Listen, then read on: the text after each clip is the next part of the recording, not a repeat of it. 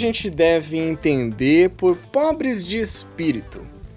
Eu falei sobre isso com a querida Dora, do canal Café com Evangelho. Ela me convidou para participar numa manhã de sábado super gostosa para a gente falar sobre Bem-aventurados os pobres de espírito. E agora isso virou, claro, um podcast. Então, aumenta o som e vem com a gente para mais um podcast do Coaching Espírita. Hoje a gente vai começar o capítulo 7, que é intitulado Bem-aventurados os pobres de espírito. E hoje o Júlio e eu vamos ler do item 1 ao item 3, não, ao item 2 só, que é curtinho, mas é para a gente conseguir esmiuçar bastante, conversar à vontade. Júlio escolheu ficar com a prece final hoje, então eu começo com a nossa prece inicial para a gente se ambientar aí, nos, nos aproximarmos dos nossos benfeitores, convidá-los a esse encontro também.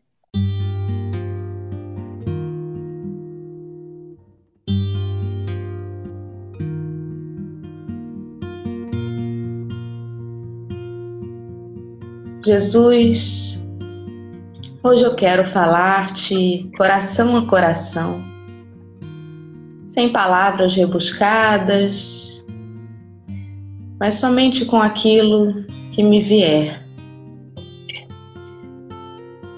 Porque quando converso em prece, preciso lembrar-me de que toda essa distância não existe, de que, como um amigo, eu posso me abrir, porque tu és meu amigo, Senhor, nosso amigo e tu sabes que a nossa fé ainda está caminhando, ainda está se construindo e às vezes ela é fraquinha como um papel ao vento. E embora eu tenha feito um esforço danado para ver o lado bom das coisas, é impossível ignorar a dor dos nossos irmãos. E tem muita gente com dor, Senhor já existia antes mesmo da pandemia. E às vezes a gente se sente fraco impotente perante tanta desordem, tanta coisa acontecendo no mundo.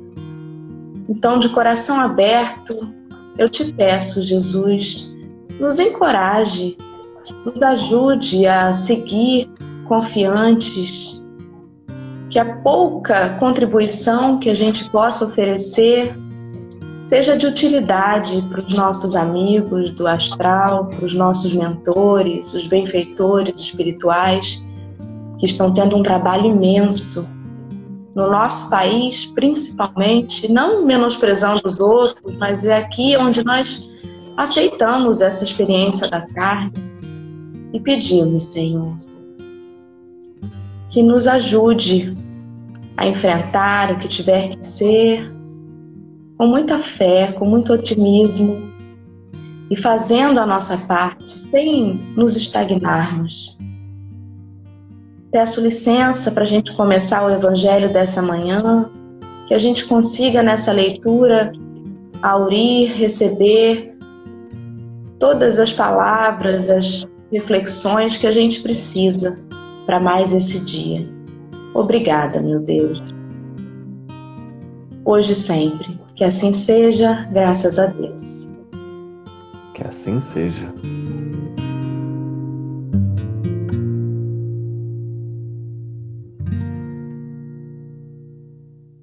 Tem hora que, que a gente se sente um pouco mais desmotivado, né, Júlio? Mas você, então, que trabalha na, constantemente com a doutrina, deve perceber o quanto que, que isso fortalece mesmo, né? E às vezes a gente acorda assim e pensa, meu Deus, como que eu vou lá e vou falar sobre esperança quando a gente está se sentindo tão fraco? Quando termina, a gente tem certeza que, que foi auxiliado. É verdade, Dora. Eu acho que isso faz parte de uma coisa que acontece com todos nós e chama ser humano. Somos humanos, a gente sente também, a gente mesmo tendo contato com a doutrina, por maior que seja esse contato, é, de nada adiantaria né, se eu tivesse envolvido em tudo isso, ou qualquer um de nós estivesse imerso nos livros, nos conteúdos espíritas, sem que isso transformasse algo na nossa vida. Mas isso também não quer dizer que, ao ler todo o Evangelho, o livro dos Espíritos, enfim, toda a codificação, que a gente vai conseguir passar pelas tribulações da vida sem sentir. A gente vai sentir sim. Vai ter dia que a angústia vai bater, que aquela, aquele sentimento de tristeza também. O que eu procuro fazer é não deixar com que isso se arraste por muito tempo. Mas, quando acontece, eu acolho. Porque eu sei que eu sou um humano também, que eu tenho as minhas, é, minhas qualidades, mas eu tenho as minhas imperfeições e as coisas que acontecem no mundo, elas me atingem. Quando elas me atingem diretamente, elas é, de alguma forma me deixam um pouco para baixo, mas quando elas atingem as pessoas à minha volta também. Então eu acredito que isso é super normal. A gente não precisa se sentir mal por estar angustiado, por estar triste. Mas na doutrina, se a gente é, olhar para ela, a gente buscar nela esses conteúdos, a gente pode voltar a ter essa esperança, essa coragem, essa fé, como você é, colocou tão bem na prece, né? Nos dê força, nos dê coragem para passar por tudo isso. É dessa forma que a gente pode ser auxiliado. É isso aí. Exatamente. Eu costumo dizer que é como se fosse um pombinho que às vezes vem, né? O pombinho do desânimo bate na cabeça da gente. Ele pode até vir, porque é normal, a gente ainda, né, tá suscetível a isso. Ele só não pode fazer ninho na nossa cabeça. Aí não, aí a gente sacode e ele vai embora. Adorei a referência, vou começar a usar o pombo. pois é. Então vamos começar a leitura? Vamos lá. Pode começar você, já que eu fiz a prece inicial, pode seguir aí. Tá. O meu livro, até antes da gente começar, ele tem uma linguagem um pouco diferente, porque ele é essa versão aqui, ó. É a versão da Besouro Lux, que tem o Cláudio Damasceno, né? Ele fez uma linguagem um pouco mais moderna, sem perder a essência do, dos livros de Kardec. Mas é muito bacana. Vou ler aqui. Capítulo 7. Bem-aventurados os pobres de espírito. O que é preciso entender por pobre de espírito? Item 1. Bem-aventurados os pobres de espírito, pois é deles o reino dos céus. Mateus, capítulo 5, versículo 3. Item 2. Aqueles que não acreditam zombam deste ensinamento moral, bem-aventurados os pobres de espírito, como têm zombado de outras afirmativas de Jesus por não entendê-las. Por pobres de espírito, Jesus não se refere aos homens desprovidos de inteligência, mas sim aos humildes. Ele diz que é para estes o reino dos céus, e não para os orgulhosos. Olha, Dora, só nesse primeiro parágrafo do Evangelho, né, desse capítulo, eu já diria que se nós, aqui encarnados, na nossa faixa evolutiva de provas e expiações, se a gente fosse um pouquinho melhor, eles já tinham parado aqui como né, a gente ainda tem muita coisa para aprender, costumo dizer que a gente ainda tem muito chão pela frente, muito arroz e feijão para comer nessa caminhada evolutiva, eles fizeram um capítulo inteiro para ver se a gente compreendia. Mas aqui está muito claro, né? O evangelho como um todo, né? A gente, quando vai estudar, a gente percebe que ele é autoexplicativo. Né? Essa é a proposta do evangelho, facilitar para a gente os ensinamentos de Jesus. Então aqui já fica muito claro o que, que é o pobre de espírito, que a gente tem muitas dúvidas. Seria isso? Eu tenho que ser pobre, mas eu tenho que ser aquela a pessoa paupérrima, ou é, humildade, ou, enfim, tem relação com vida material. E aqui ele deixa claro, é comportamento moral. O que ele está falando aqui é, é pobre de espírito não é uma pessoa que é desprovida de inteligência, que não tem a inteligência, mas sim aqueles que são humildes. E ele diz: o reino dos céus é para os humildes, não para os orgulhosos. Eu acho que aqui ele já deixou bem claro para que caminho a gente tem que seguir. Mas é aquilo. A escolha é nossa, né? Exatamente. Parece uma linguagem pejorativa, né? A gente dizer assim, ah, fulano é pobre de espírito. Parece que a gente está menosprezando, né? Mas, no entanto, a, a essência da mensagem, da proposta de ser pobre de espírito é muito maior do que isso. É, é um convite à humildade, está diretamente ligado. Exatamente, é um convite. É, acho que você colocou muito bem essa palavra, Dora, porque o, o convite que se faz, o convite do Evangelho, é o convite de transformação moral. Todos os capítulos, eles promovem uma reflexão, eles nos mostram, é, a partir da vida de Jesus, quais comportamentos a gente pode ter ou que a gente pode transformar ao longo da nossa vida para alcançar uma evolução melhor do que a que a gente tem. Mas o tempo todo é um convite. Então aqui ele vai reforçar o convite da humildade. Né? No capítulo 5, capítulo Bem-aventurados aflitos, ele vai reforçar o convite para a gente entender as situações que estão acontecendo, ter a resiliência, a resignação, e por aí vai ao longo de todos os capítulos do Evangelho. É, eu vou continuar então aqui essa segunda parte, que é a parte que todo mundo que não tem a evolução de Emmanuel e de Chico e de Jesus precisa continuar, somos nós, no caso, né? Segundo a opinião da maioria, os cientistas e os intelectuais da Terra têm um conceito tão alto de si mesmos e de sua superioridade que olham as coisas divinas como indignas de merecerem a sua atenção. Preocupados somente com eles mesmos e com sua vaidade, seus olhos não podem se levar até Deus. Aqueles que se acreditam superiores a tudo têm a tendência de não aceitarem o que está acima de suas capacidades, pois isso poderia rebaixá-los. Eu até grifei essa frase porque eu achei ela muito importante para o nosso estudo. Aqueles que se acreditam superiores a tudo têm a tendência de não aceitarem o que está acima de suas capacidades, pois isso poderia rebaixá-los. Aqui fica muito clara a relação da humildade e do orgulho. Se eu acho que eu sou superior, e aqui a gente, né, o, que, o, o que o Kardec e os espíritos estão trazendo é uma comparação dos cientistas, dos intelectuais, a maneira como eles se acham superiores pelo seu conhecimento, mas também cabe na nossa vida. Qualquer coisa que a gente faça na nossa vida, se a gente se acha superior a alguém, a gente tem a tendência de menosprezar, de rebaixar aquele que a gente julga ter menos conhecimento, aquele que a gente julga ter um comportamento pior do que o nosso, atitudes que, que são negativas.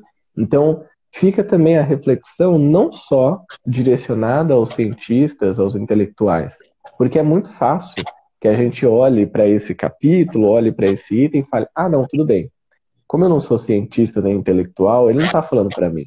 Eu vou até pular esse capítulo aqui, eu vou para o capítulo 8, porque esse aqui deixa para os cientistas. Não, a reflexão é nossa também, né?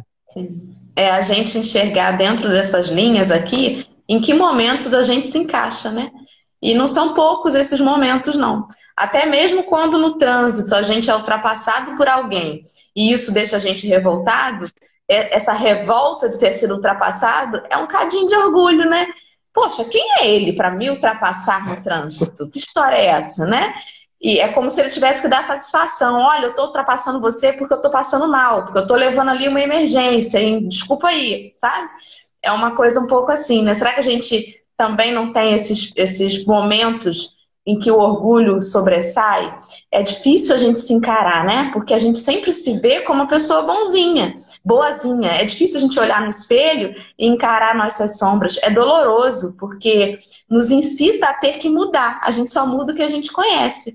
Então, quando eu não sei, não percebo que eu estou sendo orgulhosa naquele momento, eu dificilmente vou me, me esforçar para mudar. Eu vou repetir esse comportamento depois.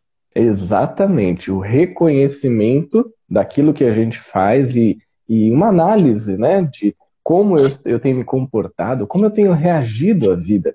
Esse é um processo de autoconhecimento. O processo que a gente vai encontrar lá no livro dos Espíritos, é, sendo dito claramente ao Kardec, na pergunta 919, quando ele diz assim: qual o meio prático Olha só, meio prático, é ação. Mais eficaz que o homem tem nesta vida, não é na próxima, que a gente gosta de falar isso, né? Não, deixa para próxima, isso aí eu resolvo depois. Então, que o homem tem nesta vida de resistir aos arrastamentos do mal. E aí a resposta é categórica.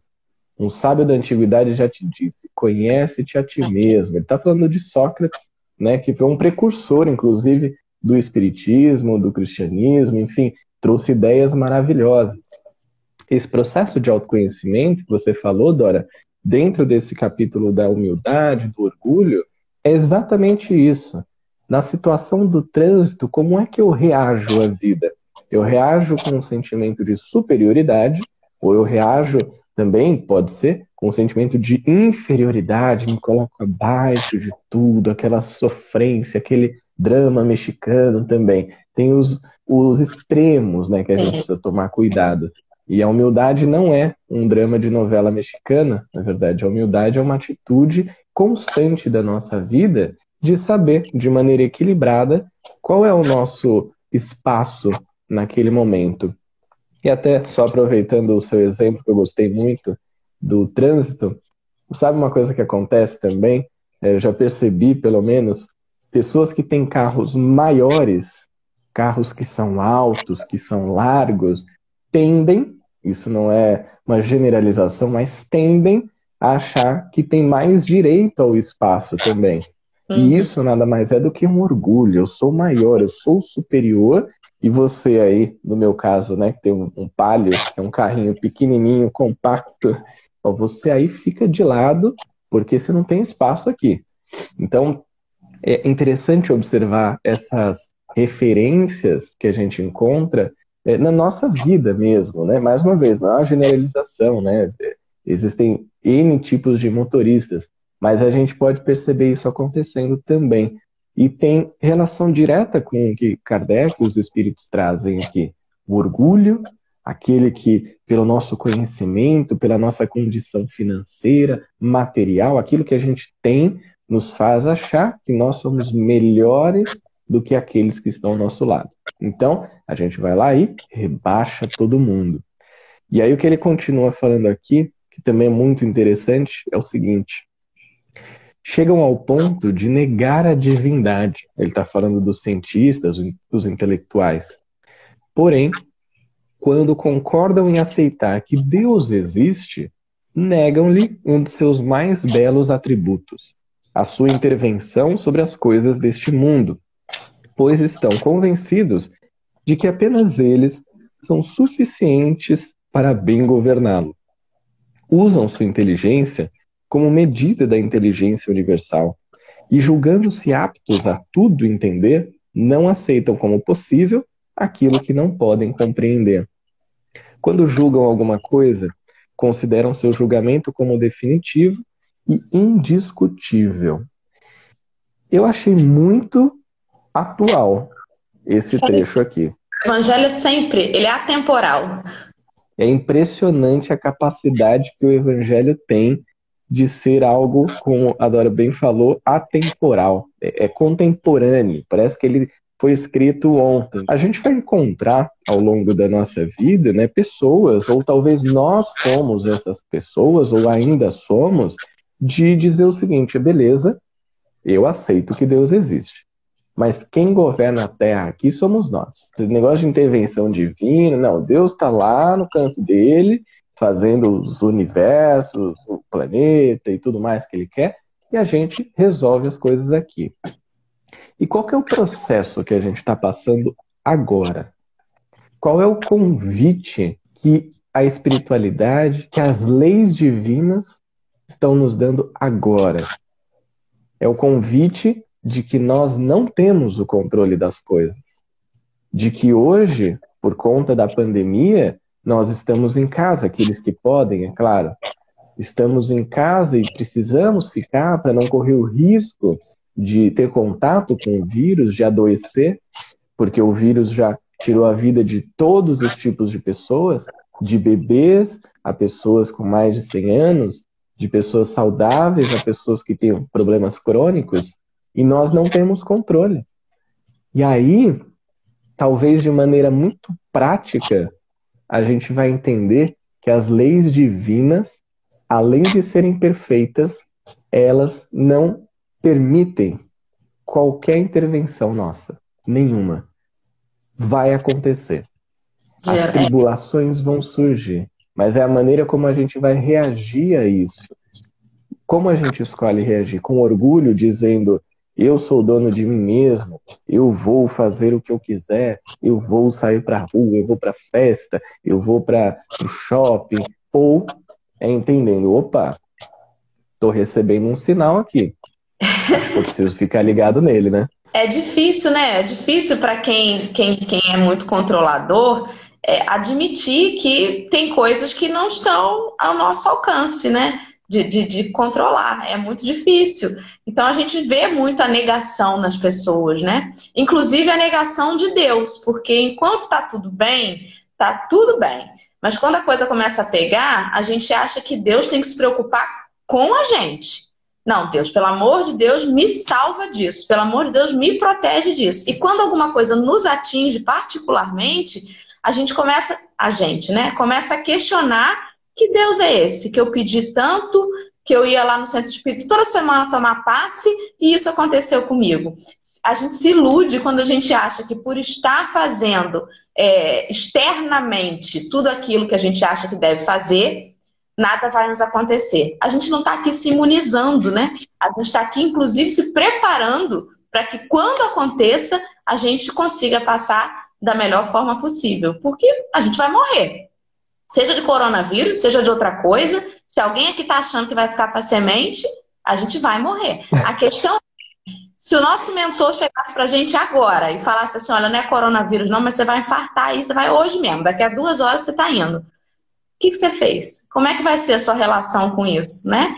A gente tem que estar tá preparado o tempo todo, não viver nessa paranoia, né? Senão isso vira uma síndrome do pânico, mas a gente tem que entender que, que é uma fatalidade e que vai acontecer e que por mais que a gente se ligue a Deus e, e, e exercite a nossa fé, a gente não está imune, os nossos amados não estão imunes, nossos entes queridos não estão imunes. Em algum momento isso vai acontecer e a gente não, tem que se preparar para essa negação, porque faz parte do luto, né? A primeira parte, o primeiro estágio dele é a negação. É exatamente isso que você falou, Dora, da gente pedir, né? Deus, resolve aqui, é, me ajuda, me ajuda primeiro, depois a gente resolve, a galera, eu até te dou uma força depois. É engraçado porque é, eu percebi, né, já tem é um movimento que começa a acontecer por conta de tudo isso, que são as os contatos que a gente tem com Deus para barganhar. Exato. Então são as barganhas, eu até brinco, eu falo que são as barganhas do coronavírus. A gente fala assim, Deus, ó, vamos fazer o seguinte: passa logo isso aqui. Se eu sobreviver, eu prometo para você que eu vou fazer a caridade, eu vou participar da campanha do quilo no centro, eu vou ajudar aquelas pessoas que precisam, eu vou me reajustar com a minha mãe, com meu pai, com a minha sogra, com a minha esposa, que eu tava brigado. Então começa a virar uma barganha. Me ajuda e aí eu vou começar a me mexer é provavelmente uma pessoa que não leu um dos últimos capítulos do Evangelho, tem um item que diz: ajuda-te e o céu te ajudará. Não é ajuda o céu, porque o céu não precisa de ajuda, não. As leis são perfeitas. Sim. E aí, do alto do nosso orgulho, a gente pensa assim: primeiro eu. Orgulho e egoísmo, né? Primeiro eu, resolve aqui. Depois que resolver aqui, aí eu faço para o outro é mentira, né? É igual promessa de, de Réveillon. A gente fala, ah, não, esse ano vou entrar na academia, vou comer saudavelmente, vou estudar o Evangelho. No dia 3 de janeiro já tá tudo igual, né? então, a gente precisa ter cuidado com essas barganhas também. E continuando, então, aqui a, a nossa leitura né, desse item, ele diz assim: quando os cientistas e os intelectuais se recusam a admitir o mundo invisível e um poder extra-humano, não é porque isso esteja acima de suas capacidades de entendimento, mas porque seu orgulho se revolta contra a ideia de que exista alguma coisa que não possam dominar e que os faria descer de seus pedestais.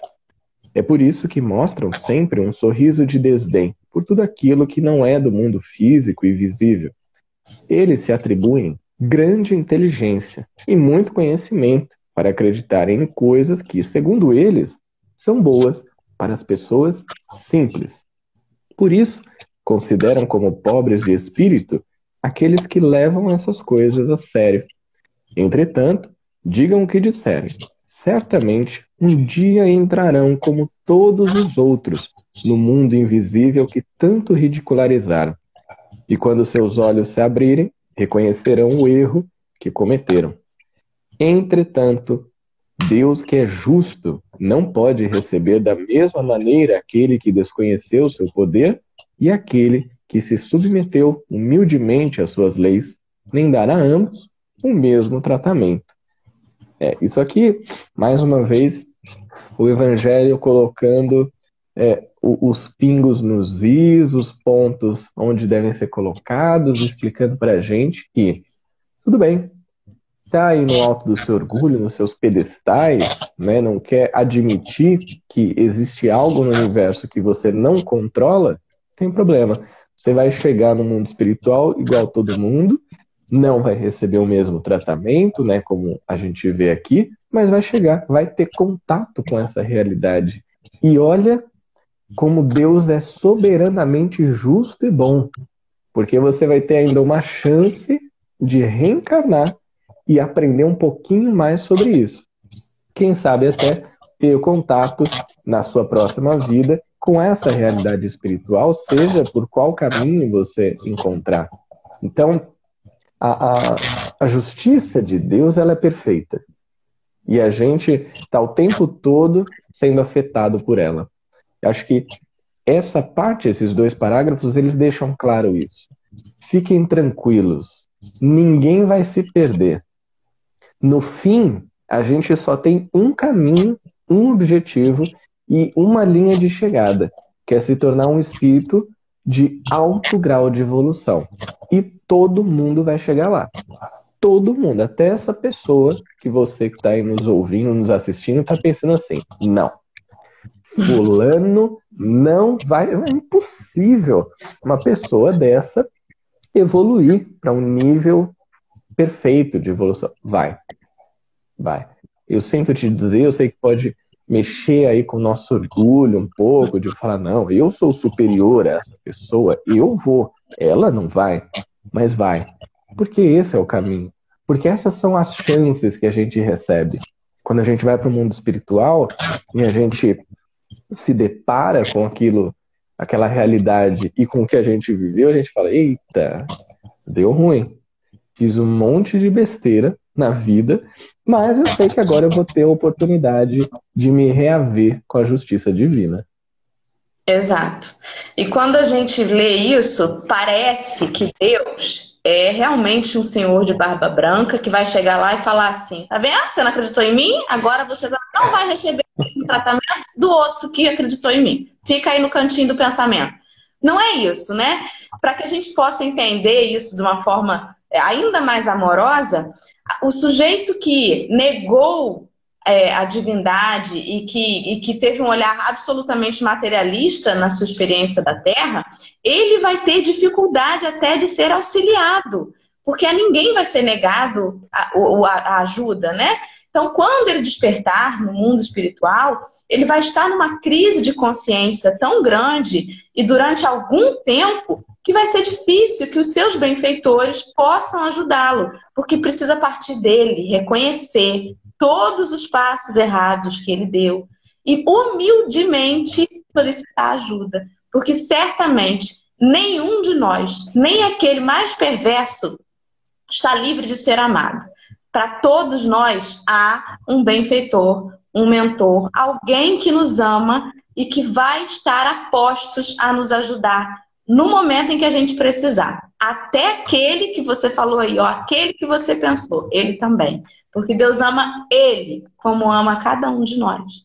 Ele ama quem está fazendo lá, quem está se voluntariando na Cruz Vermelha. E ele ama também aquele que está se acovardando, querendo pensar apenas nos seus próprios ganhos. Ele ama todos. Só que cada um vai ter uma, uma certa dificuldade ou facilidade de se aproximar dessa ajuda, de perceber esse amor. Porque, não porque Deus vai escolher quem ele vai, quem ele vai abraçar primeiro, mas porque nós precisamos mexer muito no nosso orgulho para encarar tudo aquilo que a gente dava valor aqui na Terra se perdeu e ficou, né? E o que, que é que eu trouxe para o mundo espiritual? Se lá eu juntei riquezas, se lá eu tinha um cargo de poder, se lá eu me importava com tal coisa, e aqui eu estou desnudo, caíram todos os véus. E o que eu sou perante a grandeza né, de Deus? Então é esse choque é que faz com que cada um receba a sua recompensa diferente, né? Mas a todos, como você disse, a todos vai chegar o momento de se reconhecer filho de Deus, de ser pobre de espírito, reconhecendo o quanto ainda tem a caminhar e se colocar à disposição da, da seara do bem para que o trabalho continue e para que a sua evolução se dê. A gente sempre vai ter uma nova chance de recomeçar, escrever uma nova história, né? Como o Chico falou, não dá para voltar atrás, esquece. E, e dá até para trazer essa, essa fala do Chico para o contexto que a gente está e para o estudo da humildade, do orgulho. Sabe aquilo que estava lá atrás, não dá para voltar e mudar. E também não dá para viver mais lá atrás, né? É o famoso desapega ao LX. Não dá. Olha para frente. Começa a construir um futuro agora. Se em algum momento você se percebeu como orgulhoso, se você se percebeu como egoísta, como todos nós somos em algum nível, tem problema. Você não consegue mudar aquilo que você fez antes. Mas agora, através dessa reflexão, a gente consegue pensar assim: bom, então o que, que eu posso fazer hoje, neste dia de hoje, ou amanhã? Mas faz hoje, é melhor, porque a gente fica deixando muitas coisas para amanhã, né? O que eu posso fazer hoje?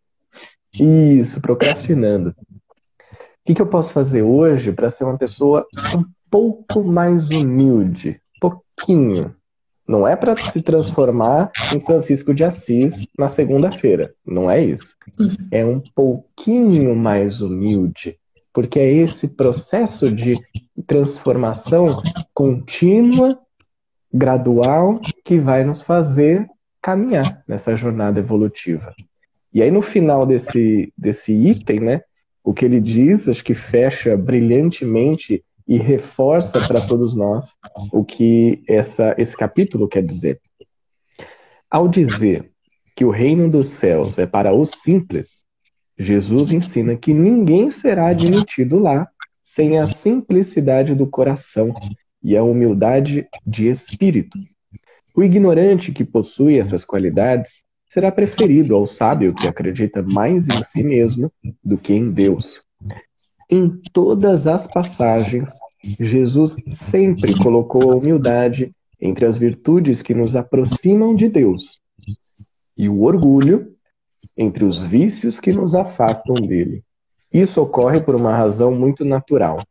Enquanto a humildade é um ato de obediência à sua vontade, o orgulho é um ato de revolta. Mais vale, portanto, para a felicidade futura do homem, ser pobre de espírito, no sentido em que este termo é entendido pelo mundo, e rico em qualidades morais. A gente vê em um item que tem praticamente uma página né, de, de mensagem o reforço constante da diferença entre humildade e orgulho o convite incessante para que a gente escolha a estrada da humildade, para que a gente saia, desvie dessa estrada do orgulho. E ele precisa reforçar isso muitas vezes, explicar. Humildade é obedecer à vontade de Deus. Orgulho é um ato de revolta. Orgulho, então, é quando a gente quer controlar o universo. Orgulho é quando eu quero controlar o mundo. Quando eu falo assim, por mim, esse coronavírus tinha que acabar no mundo. Tem que acabar essas coisas de coronavírus, de a gente não poder sair. Você não tem controle.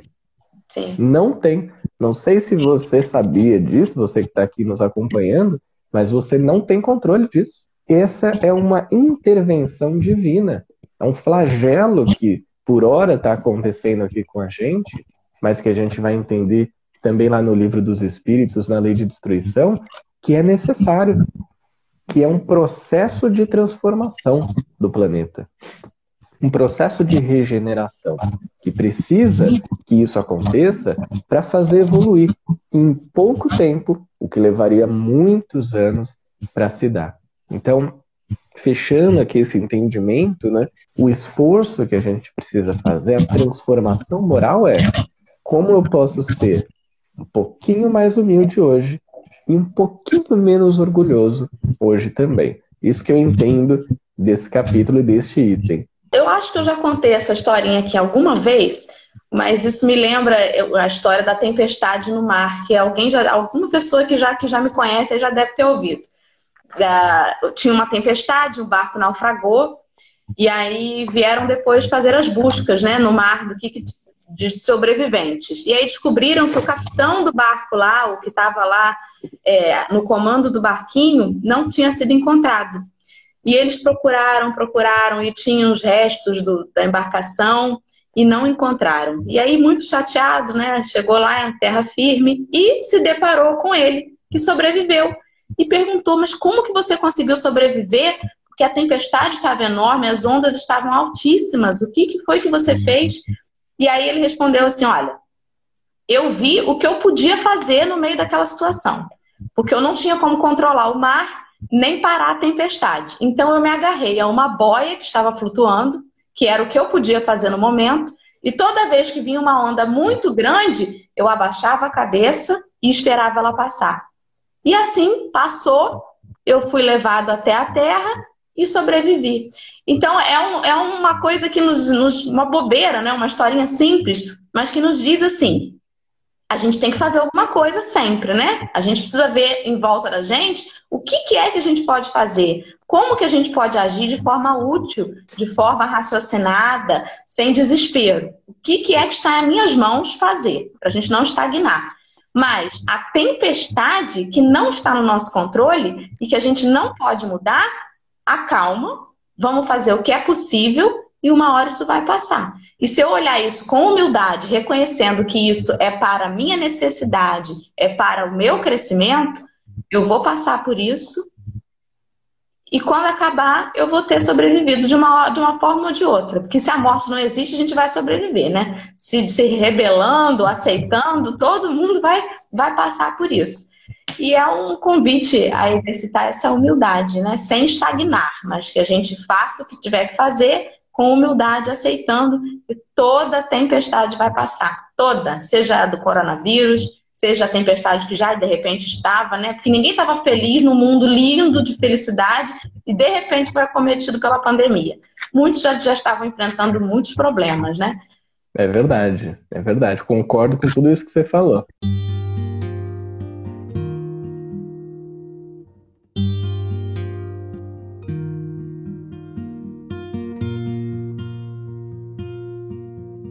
Mesmo que a gente leia esse livro, a gente estude, cada vez que a gente tem contato com ele, parece que sobe um degrauzinho aqui de, de entendimento, né? Então, poder parar alguns minutos, ler, fazer anotações também, nos auxilia muito nessa caminhada evolutiva. Então, muito obrigado. Eu que agradeço, porque estudar com alguém é sempre melhor, né? Porque as, as, pessoas trocam essas informações e nos dão pontos de vista diferentes. Muito obrigada mais uma vez, Júlio. O Júlio vai ficar com a nossa prece final e vamos ver o que, que é que ele trouxe pra gente hoje. Eu trouxe uma mensagem, que é uma mensagem que eu gosto muito e que ela toca muito meu coração nesse momento, que é uma psicografia do Chico, do espírito de Mei Mei, e chama Confia Sempre e diz o seguinte: Não percas a tua fé entre as sombras do mundo. Ainda que os teus pés estejam sangrando, segue para frente, erguendo-a luz celeste acima de ti mesmo. Crê e batalha. Esforça-te no bem e espera com paciência. Tudo passa e tudo se renova na terra, mas o que vem do céu permanecerá. De todos os infelizes, os mais desditosos são os que perderam a confiança em Deus e em si mesmos, porque o maior infortúnio é sofrer a privação da fé e prosseguir vivendo. Eleva, pois, o teu olhar e caminha. Luta e serve. Aprende e adianta-te. Brilha a alvorada além da noite. Hoje é possível que a tempestade te amarfanhe o coração e te atormente o ideal, aguilhoando-te com aflição ou ameaçando-te com a morte. Não te esqueças, porém, de que amanhã será outro dia. Essa mensagem para mim, ela diz tudo sobre o que nós estamos passando hoje. Verdade. E eu gostaria de encerrar com uma frase que eu tenho usado bastante, que é: vamos em frente. Vamos em frente, meus amigos, vamos em frente, minhas amigas, olhando para o futuro, sem apego ao passado, olhando para o que vai se construir a partir do que a gente faz agora. Então, vamos em frente. Vamos em frente, sempre, né? Sem olhar para trás. Vamos focar no que vem, no que a gente pode fazer daqui para frente. Muito obrigada mais Exato. uma vez. Pode fazer a nossa prece final aí. Muito obrigado. Vamos então todos nessa sintonia de pensamentos, cada um em suas casas, cada um na sua vida. Vamos elevar as nossas reflexões de hoje, o nosso pensamento em agradecimento. Agradecimento a Deus, que é o Criador de tudo, de todos, de todo o universo. Ele que, através das suas leis divinas, regem os acontecimentos de tudo à nossa volta. Vamos agradecer pela vida, agradecer pela oportunidade da encarnação, pela nossa saúde e pela nossa família. Com o pensamento elevado, nós agradecemos também a Jesus. Jesus, que é o nosso mestre, o nosso guia, o farol que ilumina as nossas vidas e que mostra o verdadeiro caminho, o caminho que nos leva até Deus, até a evolução. Agradecemos ao Mestre por tanto ter nos ensinado. E agradecemos, por fim, aos nossos guias, aos nossos mentores, aos nossos amigos espirituais, eles que estão sempre ao nosso lado, nunca nos abandonam, que nos amparam, nos inspiram, que nos encorajam para que nós possamos passar por todas as dificuldades e para que a gente saia mais forte, mais preparado e assim possamos caminhar na nossa jornada evolutiva, dando um passo após o outro, consistentemente, gradualmente, com bom ânimo, com alegria, pela oportunidade que temos de estarmos aqui. Muito obrigado. Que tenhamos todos um final de semana abençoado, tranquilo. Possamos estar com as nossas famílias em segurança. Que assim seja. Graças a Deus. Que assim seja. Thank you.